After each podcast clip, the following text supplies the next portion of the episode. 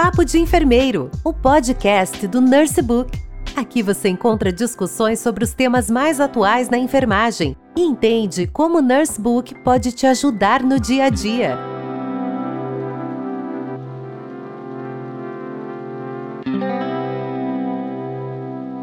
Olá, bem-vindos ao podcast Papo de Enfermeiro. Eu sou Camila Tenuto, enfermeira e conteudista do Nursebook. Aqui debatemos com importantes especialistas sobre os principais conteúdos da área da saúde. Aproveite e assine o app Nursebook e nos siga no Instagram. Hoje iremos discutir sobre o Junho Vermelho. No dia 14 de junho comemora-se o Dia Mundial do Doador de Sangue, e por isso o mês de junho foi criado para conscientizar e incentivar a população quanto à doação de sangue nessa época do ano pois no período do outono e inverno é comum que os bancos de sangue do país fiquem com o estoque desfalcado. Hoje eu estou com a convidada Paula Natal, enfermeira especialista em oncologia e gestão em serviço de saúde. Seja muito bem-vinda, Paula. Olá, tudo bem? É um prazer estar aqui com vocês. Eu conheço a Camila mais ou menos um pouco mais, ou um pouco menos, na verdade, de dois anos. E estou muito feliz com o convite. Para mim vai ser um prazer estar falando um pouquinho aqui para vocês sobre doação de sangue, que é uma das minhas maiores paixões no ramo da enfermagem. Então vamos começar falando um pouquinho da sua experiência, Paula. Desde que eu terminei a minha graduação, eu já entrei trabalhando com banco de sangue e trabalhei mais ou menos uns 10 anos numa empresa de rede particular, onde lá comecei na captação de doadores, depois passei pelo processo de transfusão, depois passei pelo processo de coordenação de enfermagem e depois desses dois anos, eu hoje atualmente estou há quatro anos já trabalhando no banco de sangue do UP, Hospital Pedro Ernesto. Trabalho lá e trabalho também em outra rede de banco de sangue. Meu mundo realmente é todo na hemoterapia. Trabalho em outro banco de sangue que é um banco de sangue de área também privada que é o GSH. Nos dois bancos de sangue eu atuo na parte da triagem e faço parte também da coleta automatizada por aférese, que é onde a gente centraliza as coletas de doações de plaqueta, coletas de hemácia dupla. E basicamente a minha graduação inteira é em hemoterapia. Eu tenho pós em outras especialidades, mas voltadas sempre para o mundo da hemoterapia. O serviço de saúde é o que ainda me afasta um pouquinho disso, mas a minha grande paixão é realmente a hemoterapia. Ah, que legal. Então, antes da gente falar sobre essas etapas que você já antecipou, fala pra gente quais são os pré-requisitos para a doação de sangue. O que, que o candidato precisa ter de pré-requisito quando ele chega a um banco de sangue e possa estar apto para a doação?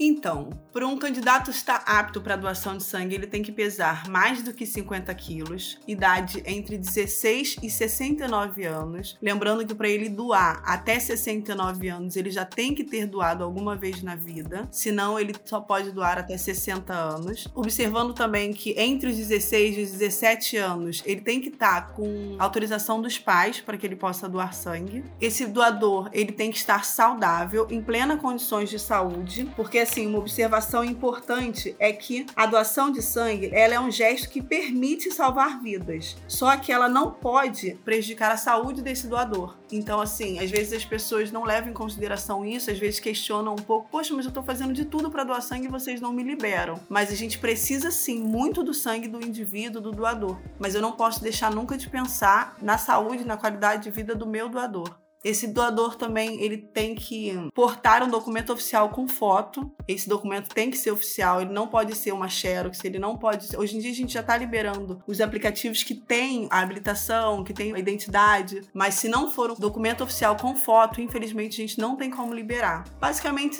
tem que estar alimentado, não deve estar em jejum. Esse doador ele tem que evitar alimentos gordurosos de 3 a 4 horas antes da doação, mas ele sim, ele deve estar alimentado para poder realizar a doação de sangue.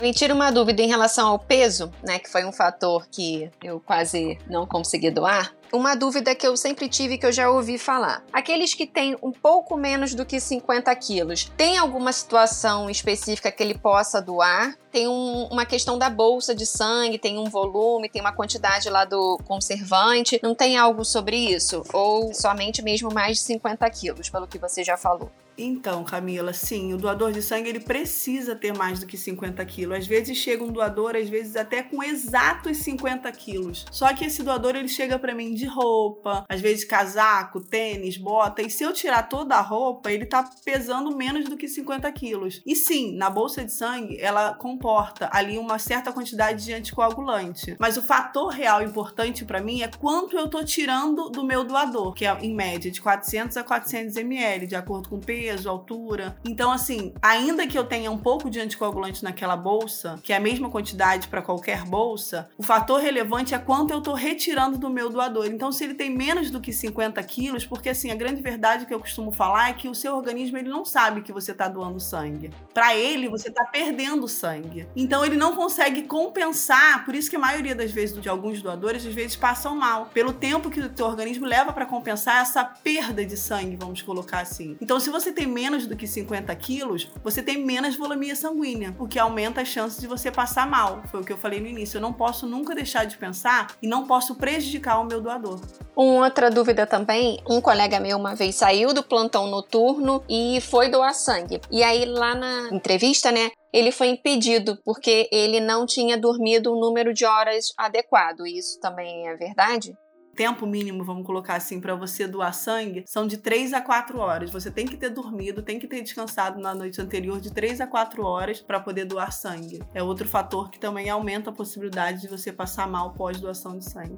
Então, vamos lá. O candidato ele chega no banco de sangue. Aí fala agora pra gente qual é o passo a passo dessa doação, né? Desde esse momento que ele chega até o término da coleta, ele estando apto para a doação o doador ele vai chegar no banco de sangue, vai até a recepção, mostrar o seu documento oficial com foto, vai fazer o seu cadastro. Após, ele vai preencher alguns lugares, você preenche manualmente o seu formulário, onde tem várias perguntas, dentre elas que vai definir se você pode doar sangue ou não. Aquele documento você assina, comprovando tudo que você está declarando ali. Outros lugares já só pergunta, faz todo o questionário, a gente computaliza tudo ali e aí após imprime aquela folha, o doador ele assina confirmando todas as informações citadas ali para o entrevistador. Então, da recepção, ele passa pela triagem, onde na triagem, eu gosto muito de deixar claro isso, é só o entrevistador e o entrevistado, nada além, ninguém além. Significa que se uma mãe vai com uma criança com menos de 12 anos de idade, ela não pode doar, porque aquela criança não vai poder ficar sozinha ali fora esperando. Ou também se essa mãe passa mal, digamos, ela doa sangue, mas eu sempre doei e nunca passei mal. Eu não posso correr o risco dessa mãe passar mal na rua com uma criança criança menor de 12 anos sozinha na rua com aquela mãe tendo passado mal. Então a legislação me permite que aquela doador adulto, ele possa doar sangue estando acompanhado se com uma criança acima de 12 anos, menos que isso não pode. Então durante a entrevista é o entrevistado e o, o entrevistador. Então da recepção ele passa na triagem, que é onde libera ele para doar sangue ou não.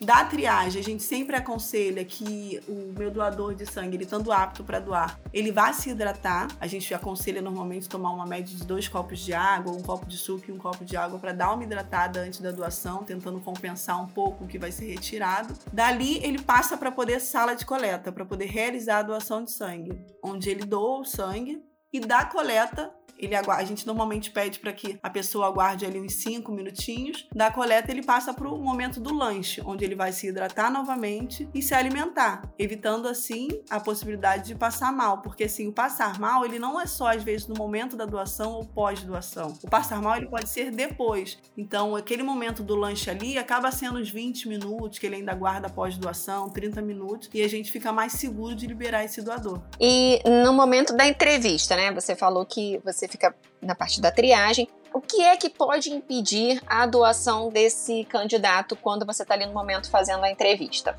Um dos fatores foi o que a gente até já falou, o peso. Ah, um fator importante também que a gente gosta de comentar é anemia. Muitas mulheres costumam falar: ah, eu tô menstruada, então eu não posso doar sangue. Sim, você pode doar sangue estando menstruada. Um fator importante é ver o microhematócrito ou hemoglobina, porque a gente precisa saber se ela tá anêmica. Muitas mulheres no período menstrual, ela tem uma queda desses valores. Então, se ela estiver anêmica, ela não tem como doar sangue. Mas outras mulheres também, mesmo menstruada, não tem queda desses valores. Estar menstruada não é um fator que te impede. Você pode doar sangue normalmente se não tiver anemia. Então, menos que 50 quilos te impede. Estando anêmica te impede. No caso, gripado ou qualquer sintoma de gripe, coriza, até porque a gente está numa época onde a gente não sabe mais definir quais são os sintomas do Covid. Então, qualquer sintoma, mesmo que mínimo, ele te inapta. Crise de gastroenterite, como às vezes diarreia, vômito, são fatores que te inaptam para poder doar sangue. Ter contato com alguém que teve Covid ou ter tido Covid nos últimos 10 dias dias. Vacinas, algumas vacinas te impedem por pouco tempo, 48, 72 horas. Outras, como a de febre amarela, te impede por quatro semanas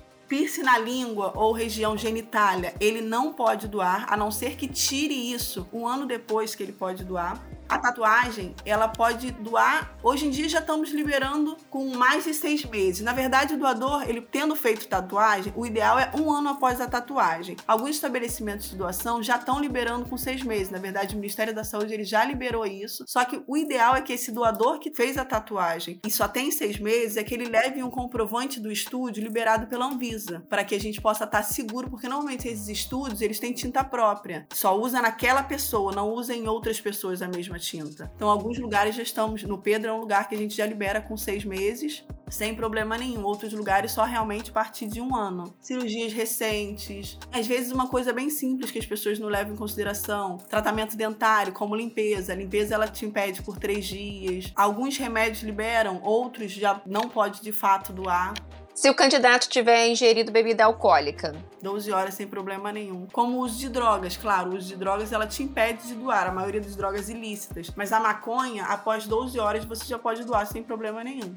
Em relação às doenças, né? Quais as doenças têm um impedimento definitivo da doação, né? A pessoa nunca vai poder doar sangue diante dessas doenças. A pessoa que já teve alguma vez na vida sorologia para HIV, a pessoa que já teve hanseníase, a pessoa que tem doença grave de coração, pulmão, rim, Doenças autoimunes, doenças autoimunes te impedem de realizar a doação de sangue.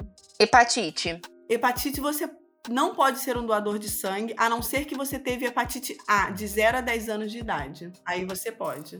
Muitos lugares até liberam, na verdade, com comprovantes. Se você teve hepatite A, digamos, ah, eu tive com 20 anos, mas olha, eu tive comprovante, que o médico me deu aqui o exame, que eu tive hepatite A. A legislação, ela permite esse contra-regra para aqueles que têm a sorologia lá comprovada que foi hepatite A. Fora isso, nenhuma outra hepatite. Tuberculose extrapulmonar, ela te nap definitivamente. Você só pode doar se foi uma tuberculose pulmonar, cinco anos após a tuberculose se o paciente, se esse candidato, né, na verdade, se ele já teve algum tipo de câncer, ele pode doar? Nenhum tipo de câncer, inclusive leucemia.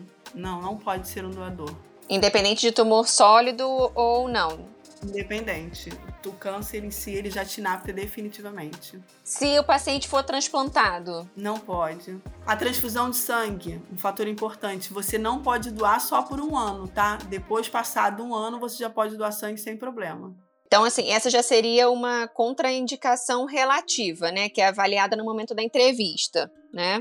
Que aí ele teria que esperar. Algumas outras a gente já falou, né? Da questão do, dos impedimentos temporários, de doenças, né? Que são temporárias. Você falou da gripe, herpes. A herpes, na verdade, ela você pode doar sangue se ela não estiver ativa no seu organismo. Se for um diagnóstico de primeira vez, você aguarda um ano, término do tratamento, e aí você pode doar se ela tiver um exemplo, ah, mas eu tive herpes tem um mês, mas agora ela não está mais ativa, você pode doar sem problema nenhum. A não ser que tenha descoberto o diagnóstico pela primeira vez, aí se aguarda um ano para poder realizar a doação. O Covid, candidato que teve Covid. 10 dias. A nova legislação ela permite que 10 dias após você já possa doar sangue. Muita gente questiona um pouco isso. Ah, tem tanta gente assintomática que a gente nem sabe se teve Covid ou se não teve Covid. Mas assim, a gente na verdade não tem nada comprovado que o Covid é algo que se passa pelo sangue. Então, assim, o que a gente orienta é que se teve Covid nos últimos 10 dias, não doe. Contato com alguém que teve Covid, também não doe. Vacina de Covid, se não for a Coronavac, a Coronavac é a única que são só por dois dias, 48 48 horas. Todas as outras são 7 dias. Mas assim, se essa pessoa foi doar sangue, tô sem sintoma nenhum, e de repente amanhã eu comecei a apresentar algum tipo de sintoma que para mim é muito característico de Covid, entre em contato com o banco de sangue que você doou sangue para que a gente possa descartar essa bolsa. Justamente porque a gente, na sorologia, a gente não faz diagnóstico, a gente faz uma triagem sorológica. Então, o ideal seria descartar, uma vez que a gente não tem nada comprovado que a Covid possa ou não passar pelo sangue. Você falou de impedimento definitivo, a tuberculose extrapulmonar. Mas e a tuberculose pulmonar? A tuberculose pulmonar você pode doar sangue cinco anos após do diagnóstico. Passou cinco anos com tratamento ok, você pode doar sangue sem problema nenhum. Se esse paciente teve alguma infecção sexualmente transmissível, sífilis, gonorreia, qual o tempo? Na verdade, o que, que acontece? Como eu falei, qualquer sorologia positiva para HIV vocês não pode. Mas a sífilis, na verdade, a grande questão é que você fica com a cicatriz sorológica. E aí, quando a gente faz os exames, como eu falei, o exame ele não é um exame diagnóstico, ele é um exame sorológico, é uma triagem sorológica. Então, assim, quando você faz, nossos exames são muito fidedignos, muito específicos para aquilo. Então, se a gente pega qualquer coisa ali, como a cicatriz sorológica da sífilis, o que, que acontece? A sua sorologia vai vir positiva para mim, quando na verdade poderia ser só a cicatriz sorológica. Então, a gente acaba descartando a bolsa, sabendo que atualmente ele não tá mais com sífilis. Então, assim, o ideal é que sífilis de fato acaba impedindo mesmo. Os sífilis você não pode doar. E aí, considerando que esse candidato está apto à doação, né? Acabou a entrevista, ele está apto, fez a coleta. E aí, quais são esses cuidados pós-coleta? Você já falou do lanche, né? Que ele fica ali um período aguardando. Depois disso, tem alguma restrição em relação a trabalho? Como que funciona? Sim, a gente orienta esse doador a hidratação. Quanto mais líquido ingerir, melhor para o seu organismo se recuperar. Isso a gente não inclui bebida alcoólica, como cerveja, porque cerveja é um diurético. Quanto mais você bebe, mais você urina. Então, bebida alcoólica a gente orienta só 12 horas após. Cigarro para fumar, duas horas após, ingestão de líquido, o trabalho no caso, se você não trabalhar a ponto de pegar peso, porque o ideal é que você não faça muito esforço físico, naquele dia nada de atividade física. Então, se você trabalha sendo de forma tranquila, sentado e se sente seguro para poder trabalhar, você pode trabalhar sem problema nenhum. Mas se for com esforço, pegar peso naquele braço da doação que vai gerar um hematoma, o que vai te gerar um mal-estar, a gente indica que essa pessoa não vá trabalhar. A pessoa pode dirigir depois? Pode, pode pode dirigir sem problema. Só se essa pessoa for de doar sangue de moto, que a gente aumenta esse tempinho de espera ali no lanche de 20 a 30 minutos para uns 40, uns 50. E aí você falou até na questão de pegar peso, academia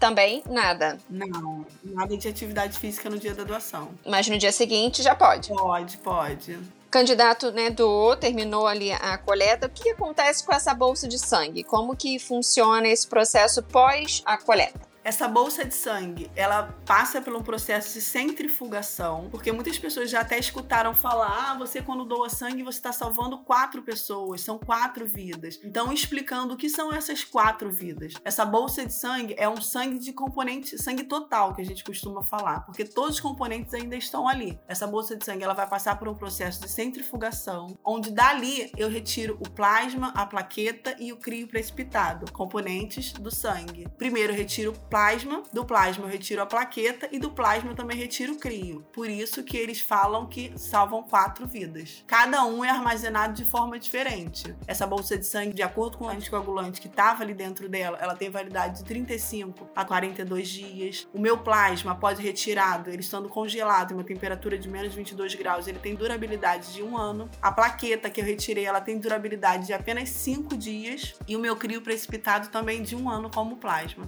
Você também tinha falado no início sobre a questão de plaquetas por aférese, não é isso? Explica um pouquinho pra gente como é que é esse processo. Doação de plaqueta por aférese ou de hemácia dupla são doações automatizadas. O que seria isso? Eu quando penso, eu vou para que a pessoa possa entender melhor. O paciente está internado e o médico foi lá e pediu: "Ah, eu preciso de plaqueta para transfundir nesse paciente". Se o meu paciente tiver em média 70 a 80 quilos, isso me significa que eu vou precisar de 7 a 8 unidades de plaquetas para poder consumir a dose necessária para ele, porque a gente usa uma unidade de plaqueta a cada 10 quilos. O que me define que a cada doação de sangue eu tiro uma unidade de plaqueta. Então, para aquele meu paciente, eu preciso de 7 a 8 doadores de sangue para que eu atinja a tomada necessária para ele. Imagina hoje em dia os hemocentros vazios, eu não tenho só uma pessoa no hospital, um paciente no hospital precisando de plaqueta. Quando eu penso numa cirurgia cardíaca que demanda muito mais, então assim, é muito complicado às vezes a gente conseguir isso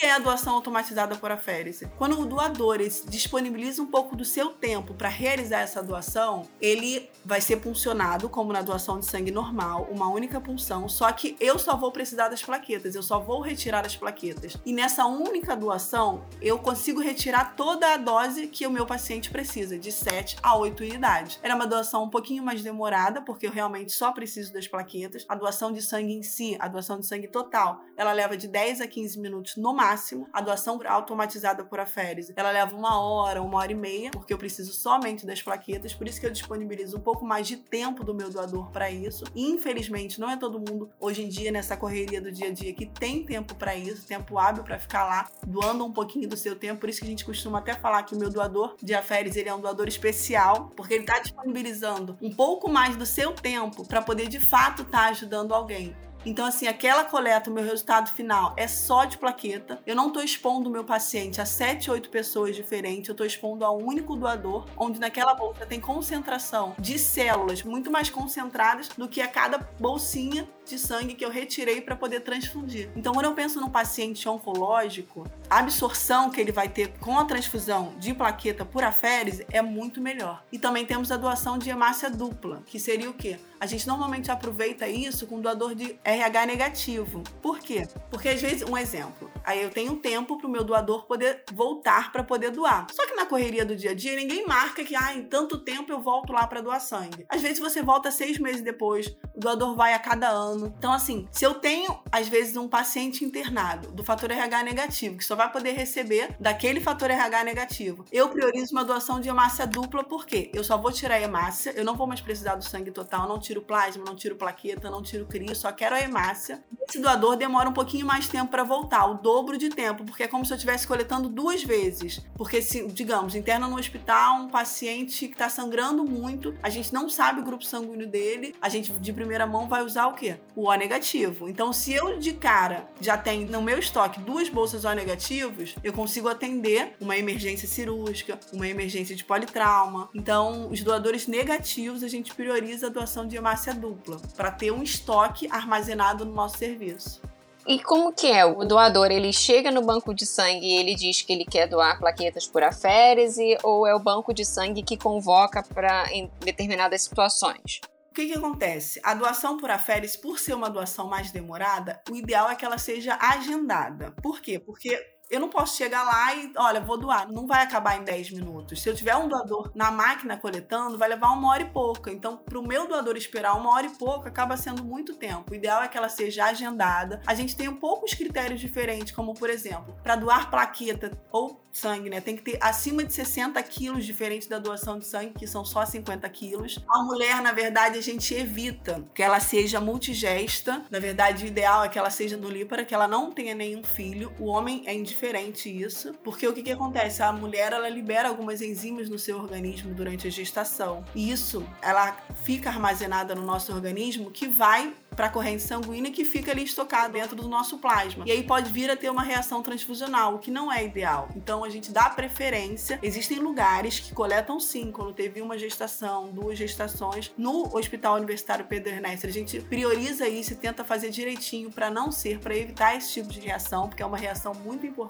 uma das reações mais graves. E no exame de sangue, quando a gente vai fazer aquele furinho no dedo, que é para ver se tem anemia ou não, esse exame precisa estar tá um pouquinho melhor, vamos colocar assim. A minha contagem de plaqueta também precisa estar tá boa, tem que estar tá acima de 150 mil, que é o normal de qualquer indivíduo. Então, quando o doador ele chega lá para doar, a gente coleta uma amostrinha de sangue, faz um hemograma rapidinho e a gente vê contagem de plaqueta, nível de hemoglobina e hematócrito, estando apto, acima de 60 quilos, essa pessoa pode doar sangue. E um pequeno diferencial é que, como é uma doação demorada, a minha veia tem que ser ainda um pouquinho melhor do que para doação de sangue. É por isso que eu volto a dizer, o meu doador de plaquetas, por aferes, ele é um doador muito especial. E qual o intervalo para doação? De homens e mulheres, né? Quantas vezes ele pode doar num ano? Como é que é isso? Mulheres a cada três meses, não podendo ultrapassar três vezes no ano. Homem a cada dois meses, não podendo ultrapassar quatro vezes no ano. Se eu penso em doação de plaqueta, pode ser a legislação me permite que em três dias eu já poderia doar novamente, porque o máximo de vezes no ano é de para mulher 22, para homem 24. Mas na verdade os serviços não gostam de desgastar tanto esse doador, porque acaba sendo algo cansativo uma vez que tem que ficar muito tempo lá na doação. Então alguns lugares são de 20 em 21 dias. Lá no Pedro a gente costuma fazer de 30 em 30 dias a doação por plaqueta por aférese. E a doação de hemácias dupla. Se a mulher pode a cada três meses, se ela doou hemácia dupla, ela vai aumentar isso para seis meses. O homem a cada dois meses, se doou hemácia dupla, ela vai aumentar isso para quatro meses.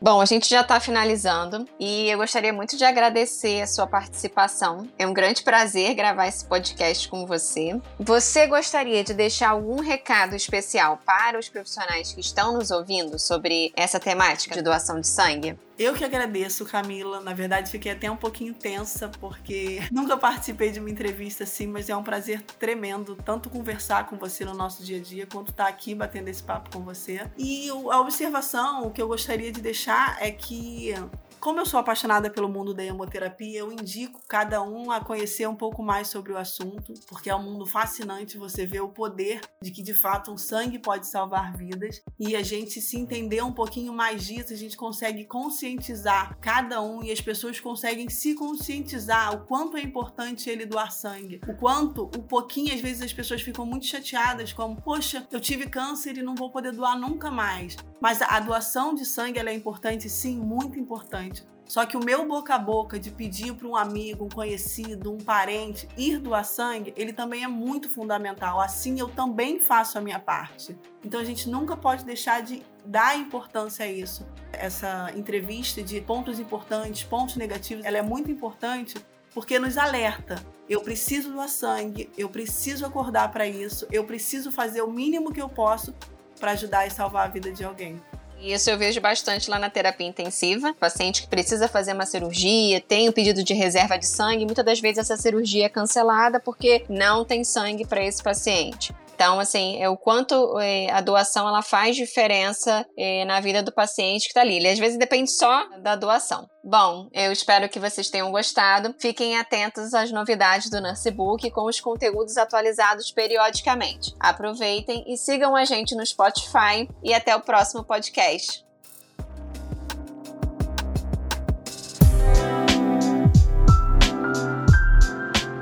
Para mais conteúdos atualizados, acesse os nossos podcasts no portal PebMed, em pebmed.com.br.